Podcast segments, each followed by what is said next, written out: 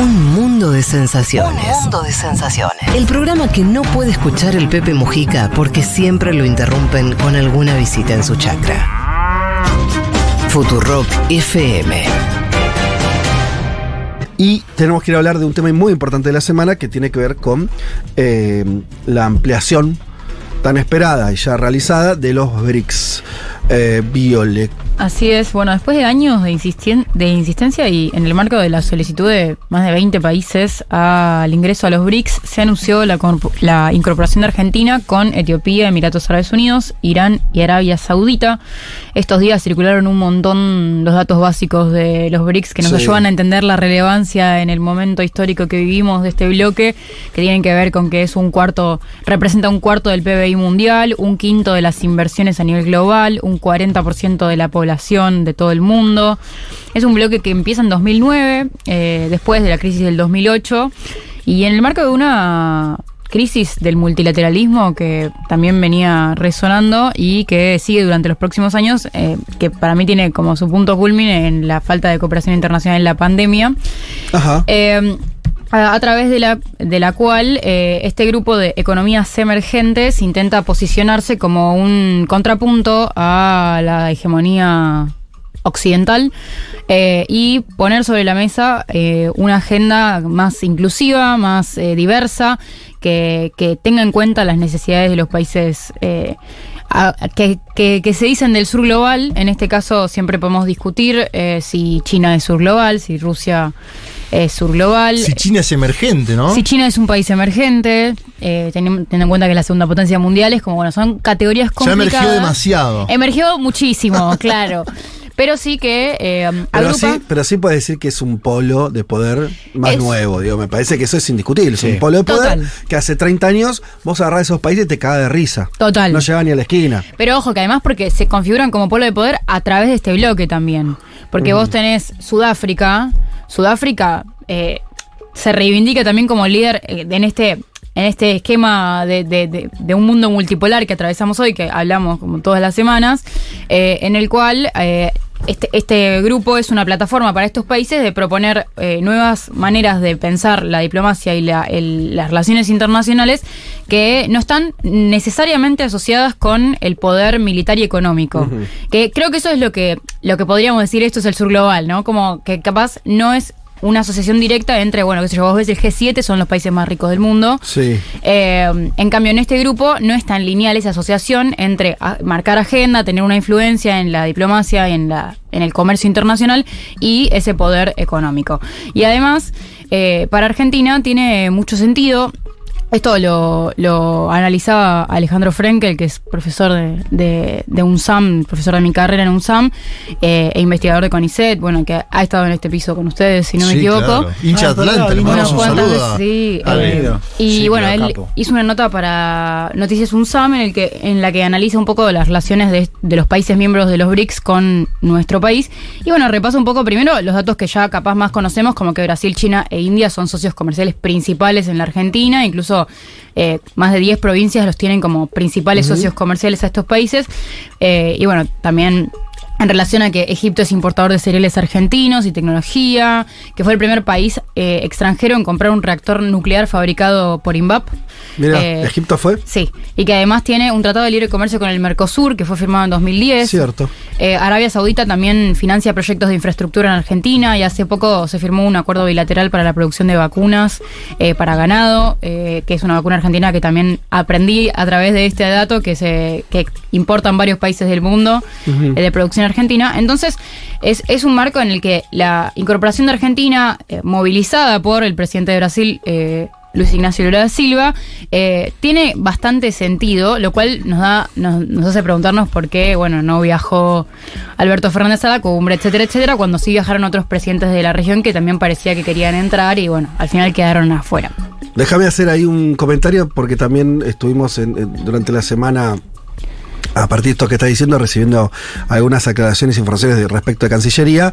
Ahí lo que tengo para aportar es, eh, y en esto me parece que sí hay eh, bastante evidencia, que eh, hubo muchas idas y vueltas con el Mm. tema de los ingresos de estos países, listados que iban y venían, eh, vetos que parecían ocurrir, sobre todo con, bueno, en, en parte con Argentina, la posición de Sudáfrica ahí, que quería que ingresaran más socios africanos y no latinoamericanos.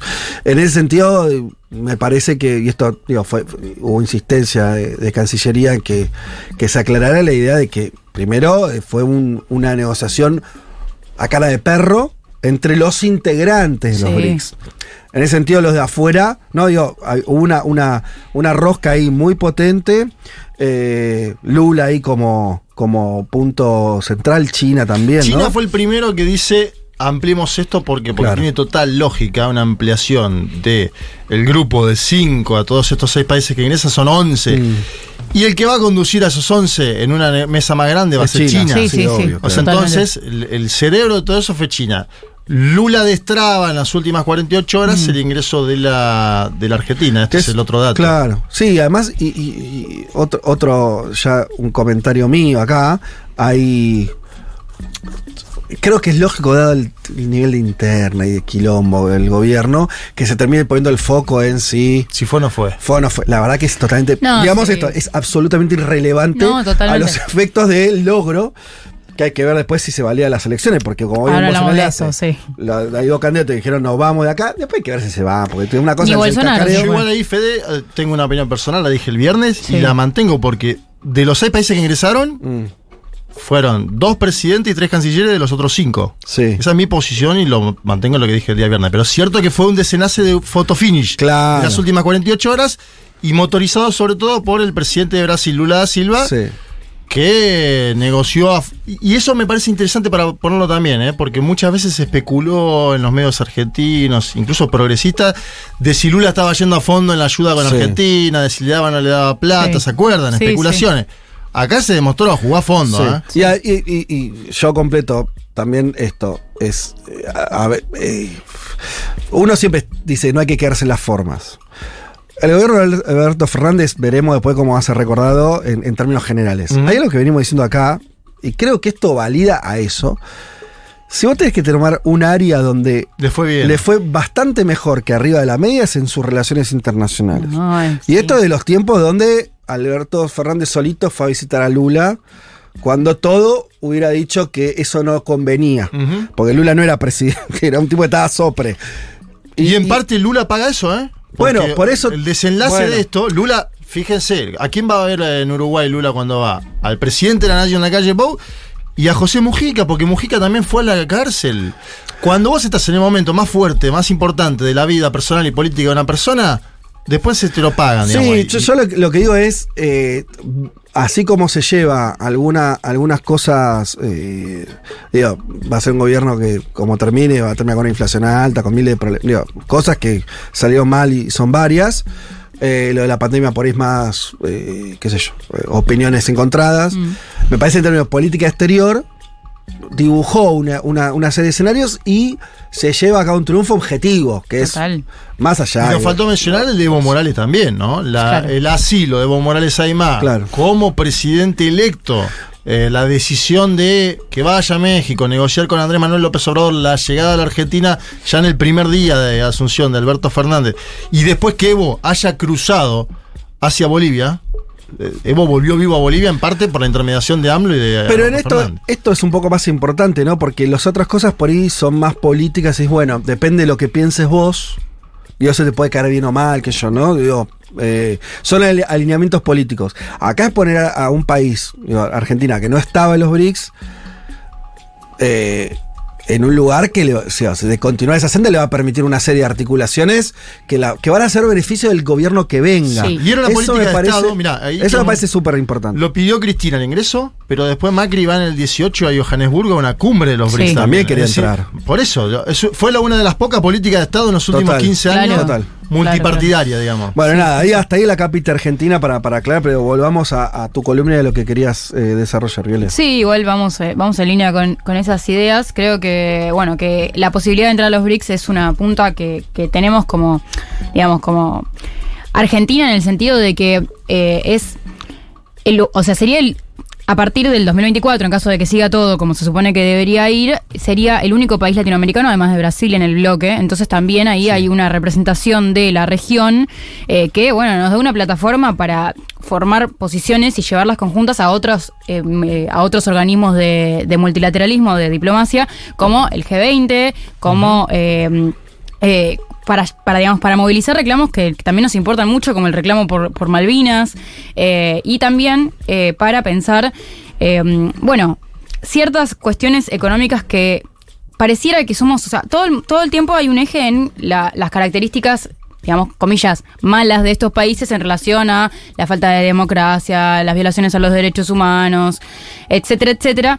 Pero eh, al final del día, aún aunque tengamos todas esas diferencias culturales, económicas, políticas, etcétera, también tenemos algunas economías que son parecidas a las nuestras en términos, por ejemplo, Emiratos Árabes Unidos, Irán y Sudáfrica tienen PBIs que están alrededor del nuestro, o sea, alrededor de unos 400 miles de millones de dólares.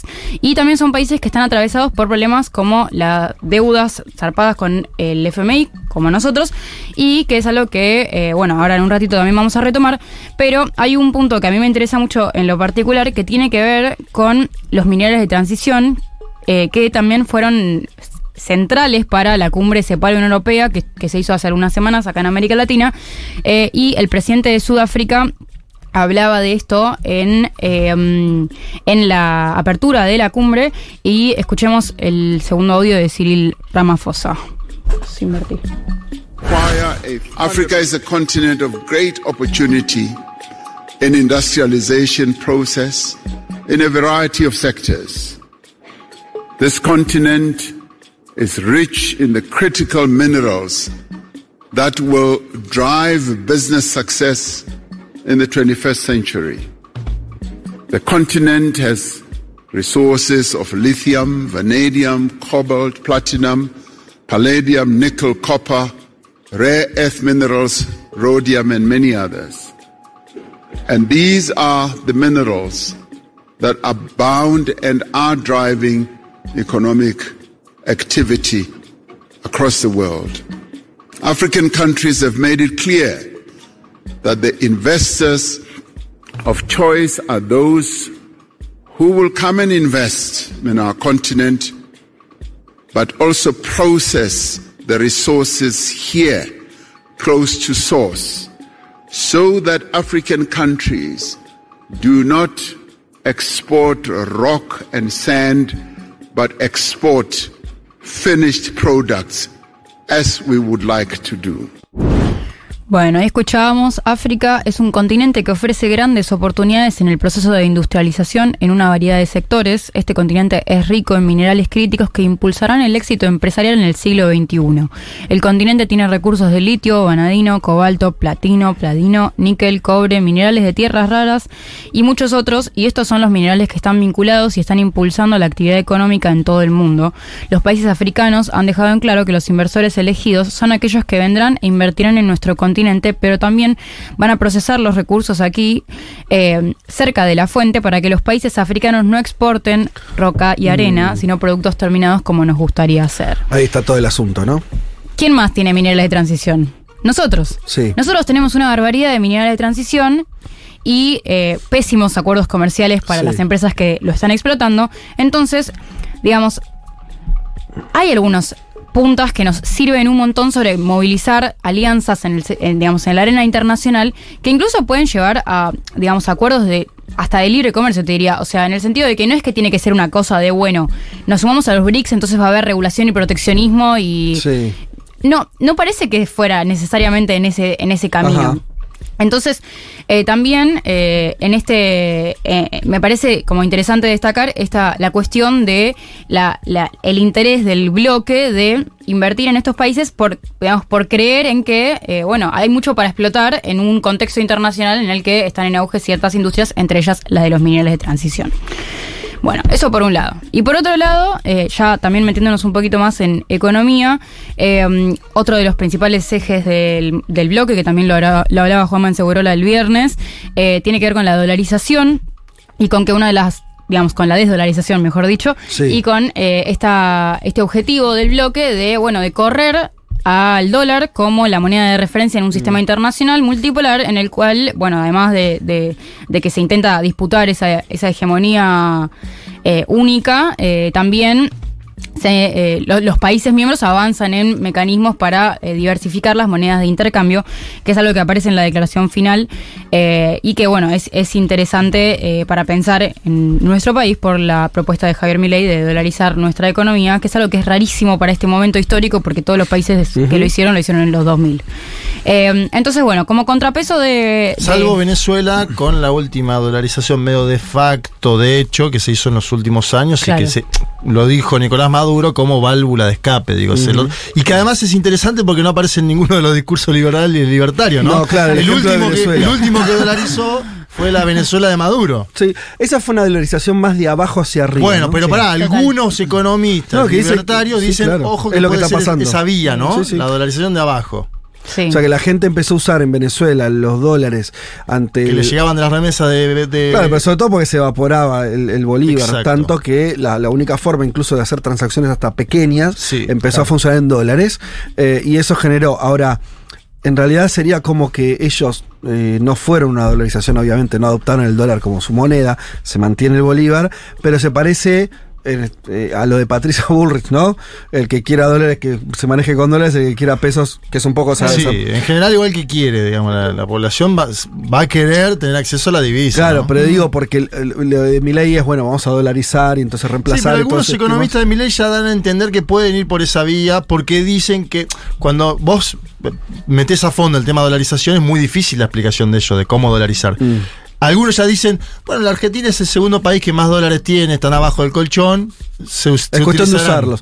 Eh, no, pero bueno, volviendo a, a- Viole, a, a lo que estabas contando de los BRICS, es verdad que una, una de las cosas que, que tiene es un conjunto de países, algu- bueno, uno, con una moneda fuerte que es China, Sí, en realidad, uno, uno solo. El resto, digo, no son monedas de, de- de uso internacional. y- No, no. El rublo, no es que, no es que el rublo está cotizando a full.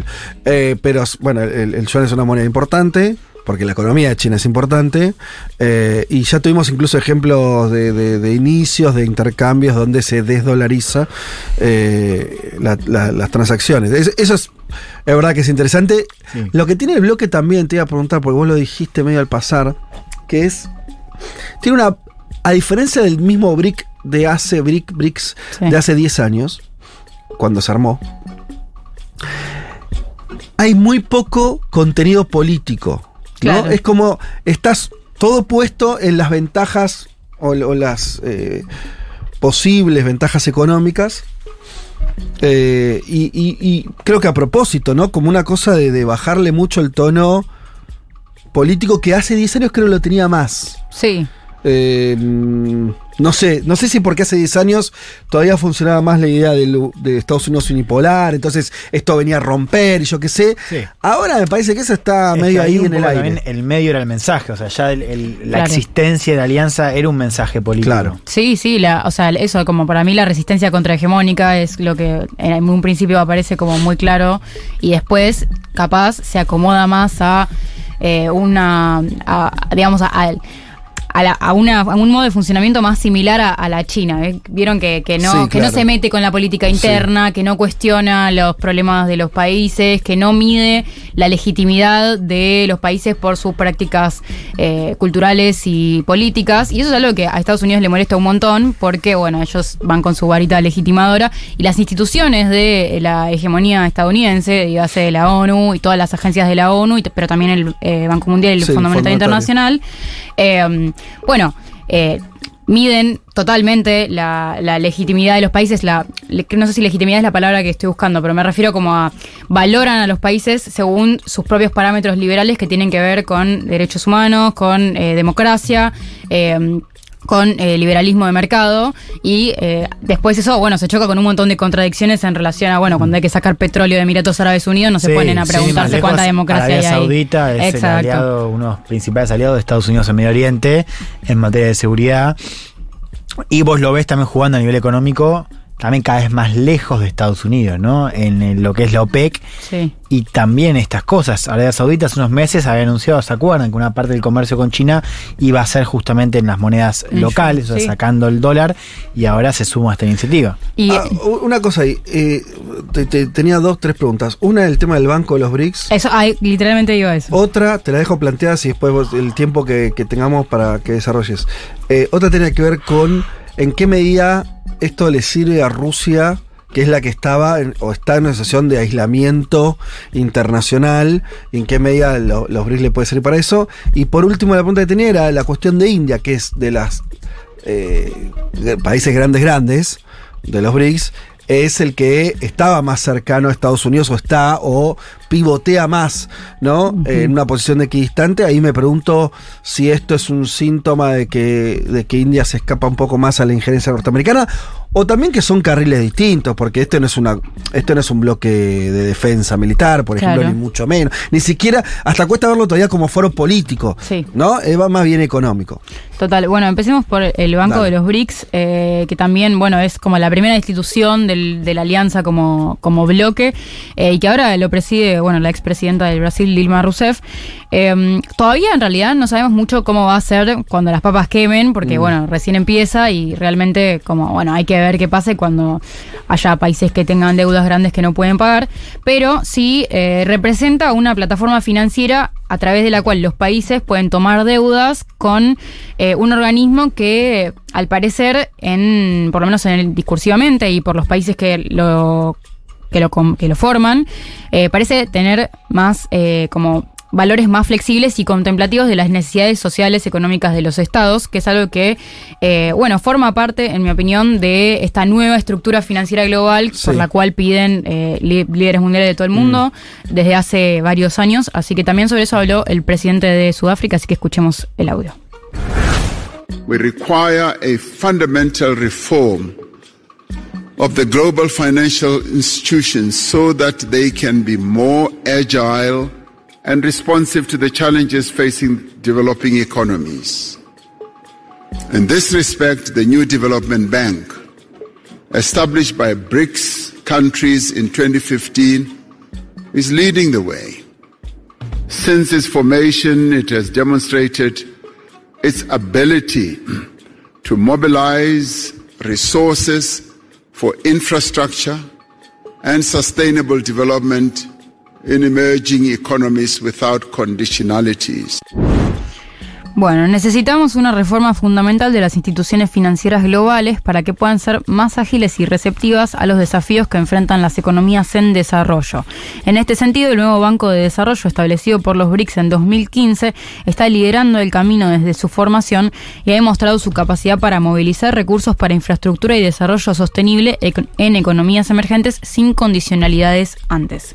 Esto para mí tiene mucho que ver también con lo que hablábamos en relación a la esencia de China y de cómo eh, son capaz economías, eh, incluso digamos China como gran eh, digamos líder de este de este bloque y de, de- de cualquier eh, digamos polo capaz de poder que busque oponerse a Estados Unidos de alguna manera en el marco de la guerra comercial eh, que que bueno que, que que no tiene una política tan como eh, usurera como el Fondo Monetario Internacional, Sí. que sí es tipo, bueno, mira, te doy esta, de- esta deuda que sé que no vas a poder pagar nunca en tu vida y a cambio vos me tenés que dejar interferir en todas tus políticas económicas por el resto de la eternidad. Hay En un dato significativo del ingreso de la Argentina y de Egipto, porque son los dos países que más le deben al Fondo Monetario Internacional en la actualidad. Le deben el 67% de toda la deuda que tiene los países con el FMI, son Argentina y Egipto. Acuérdense que hace poco se juntó Sergio Massa con el, el Massa Egipto, el titular del Sí. ministro de Economía. Lo marco esto porque. China está negociando a la vez mayor participación en el FMI. Y esto es una carta Sí. fuertísima tener dentro de los BRICS, que tiene un banco propio para miembros plenos, que ahora son Argentina y Egipto, que lo serán a partir del primero de enero de 2024. No es menor tener a los dos países que más deuda tienen con el FMI.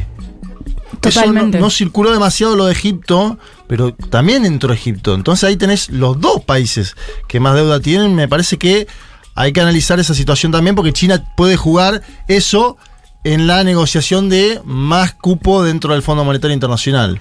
Sí, total. Y, y bueno, así en línea con tu comentario, eh, estaba googleando un poco y todos los países excepto Rusia tienen deudas con el FMI, todos los de los BRICS, Ah, mira vos. eh, con los incorporados nuevos. Sí. Así que también eso sí es, es destacable y además como, bueno, una punta de, de negociación eh, por fuera de- del FMI para poder conseguir eh, financiamiento siempre es un aire para países del sur global y, bueno, un- una alerta para, para Estados Unidos como digamos, como, como sostén del Fondo Monetario Internacional, eh, que, que es bueno. que tiene una paradoja, o abre la participación en el FMI o se va todo al otro Bueno, lado. el- el- cuando fue la OMC fue así el ingreso de China, que no lo dejaban eh, sumar plata para ser un miembro más importante, al principio no lo dejaban entrar, después no lo dejaban sumar plata para ser un mie- miembro más importante y al final tuvieron que ceder porque era tan grande la economía de China que no les quedaba otra que decir, bueno, está bien, está bien, tenés razón, qué decirte. Entonces, en este sentido, esta institución de eh, los BRICS también formaría parte, en mi opinión, de esta nueva estructura financiera internacional que busca, como digamos, de alguna manera ser un poco más protectora de eh, los países de, eh, emergentes o el sur global que necesitan, eh, bueno, como más como más apoyo para poder llevar adelante políticas sin matar de hambre a sus poblaciones. Y lo interesante de esto, que también eh, va muy, muy en línea con lo que venimos debatiendo, es que todas estas oportunidades no implican abandonar los lazos con Estados Unidos y Occidente, que eso también lo dijo muchísimo Alberto, que pareciera que creen algunos que por meternos a los BRICS, entonces no podemos negociar nunca más con Estados Unidos, con Europa. Y Estados Unidos, Europa y el FMI se van a quedar acá, nos guste o no, digamos, más allá de cuánto nos sumemos o no. Pero sí me parece que eh, es eh, como una oportunidad de reducir la dependencia unilateral a, la, a la hegemonía de Occidente y proteger de alguna manera nuestra autonomía en un sistema interdependiente y globalizado en el que, eh, bueno, es, es como áspera la, la, la, capacidad de los países de eh, más chicos para pactar los términos de intercambio cuando negocian con países que son brutalmente más grandes que más grandes que el nuestro.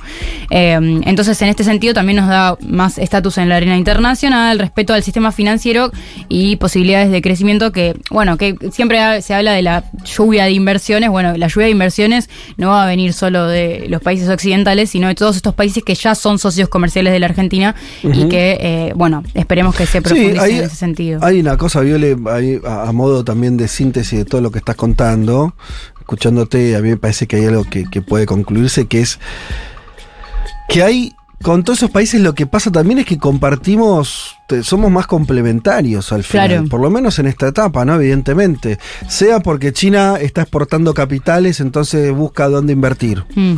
En otra época eso lo hicieron otras potencias. Hoy no es que está eh, Estados Unidos diciendo a ver qué fábrica abro. En, ¿no? Digo, no. No. No, no está en esa, eh, ni siquiera planes de infraestructura, digo, en ese sentido es un Estados Unidos mucho más, eh, mucho menos expansivo, ni a hablar Europa. Total. En los años 90 también fue muy expansiva en términos de capitales, hoy eso no está. Entonces tenés de China eso, tenés también que el destino, vos ya lo nombraste, de compras eh, de, de lo que producimos países como Argentina u otros, que son complementarias con, con algunos de los países que están en el BRICS. Me parece que ahí se explica, ¿no? Y vos tenés la distancia con Occidente, tiene que ver con que la negociación entre el Mercosur y la Unión Europea sigue trabada en el mismo asunto que estaba trabado hace 15 años. Entonces, sí, bueno, evidentemente no hay complementariedad ahí. Ni hablar con Estados Unidos, que tampoco la hay, ¿no? Producir Total. lo mismo, querés exportar lo mismo. Sí. Entonces, me parece que hay algo más también de, de- de- de una situación de, diría, objetiva, donde Total. eh, de hecho, es sintomático que viene después la, la- la articulación en BRICS cuando vos lo empezaste la columna así, diciendo cuando ya son socios comerciales muy Claro, relevantes. No, sí. es que es, no es que después eso. Ya, ya, ya, ya era, ya eso se transformó este, a puro mercado en esa situación. Entonces me parece que también eso traduce una realidad que ya existía. Totalmente. Em, ¿Querés cerrar con algo? Pues sí, dale. y te- tengo, como para cerrar, tengo esta idea que me viene Dale. dando vuelta en la cabeza mientras Dígala. hacía toda esta, toda esta columna, que es que cuando yo escucho a Miguel Bullrich hablar de que si asumiera, bueno, abandonarían el bloque y todo eso, y, y de, bueno, esta cosa que, bueno, que nosotros podemos decir que es falsa, de la, la- la preocupación por los derechos humanos y demás, eh, que es que para mí, en el marco de todo esto que justamente que decías Sí. vos recién, de que, digamos, si ellos quieren una Argentina más liberal, más de, más de derecha, me, ah, digamos, dependiente de las importaciones importaciones de productos, eh, de, de bienes y servicios. Entonces que, bueno, hay cierta, como es, es ilógico eh, cerrarse a esta oportunidad de abrirse y para mí eso es porque le tienen miedo al éxito. Que es que le tienen miedo a que salga bien. O sea, le, le tienen miedo a que... ¿Cómo es eso? Yo digo, vos tenés una oportunidad de sumarte a un bloque donde son, eh, con la incorporación de estos nuevos, ¿qué serían? ¿11 países? 5 y 6, sí. 11 países. Bueno, tenés un bloque de 11 países donde tu voz pesaría más que en el G20, eh, que es el único, que digamos que es el organismo más chico, digamos, la mesa más chica en la que estamos en el orden westfaliano. Y eh, entonces tené- tenés una oportunidad de aliarte con países que, digamos, va entre países con economías más o menos parecidas a la tuya a potencia mundial.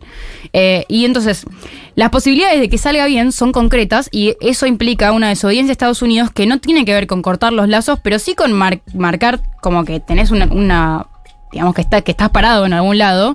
Y para mí no se la bancan esa. No, no se bancan dejar de ser, bueno, la frase famosa de Cristina, que a Julia le encanta decir, que vocación de colonia. La vocación de. Bueno, sí, totalmente. eh, eh, está. eh, sí, eh, yo Pa- concuerdo. Eh, no, te iba a agregar algo, pero eh, sería redundar. En ese sentido, eh, es evidente que la búsqueda.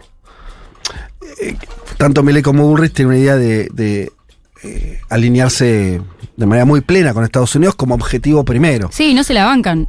Claro, sí, sí, sí. No sé piensan, si- no, piensan que, o sea, esto igual hay teoría de relaciones internacionales bastante sobre esto, pero tiene que ver con, eh, bueno, gobiernos de derecha de países chicos que hacen todo eh, como, digamos, como dice la potencia de turno, Sí. porque piensan que así van a crecer en una, Sí. una especie de híbrido entre la teoría del derrame y la- el Sí. miedo al castigo. Sí.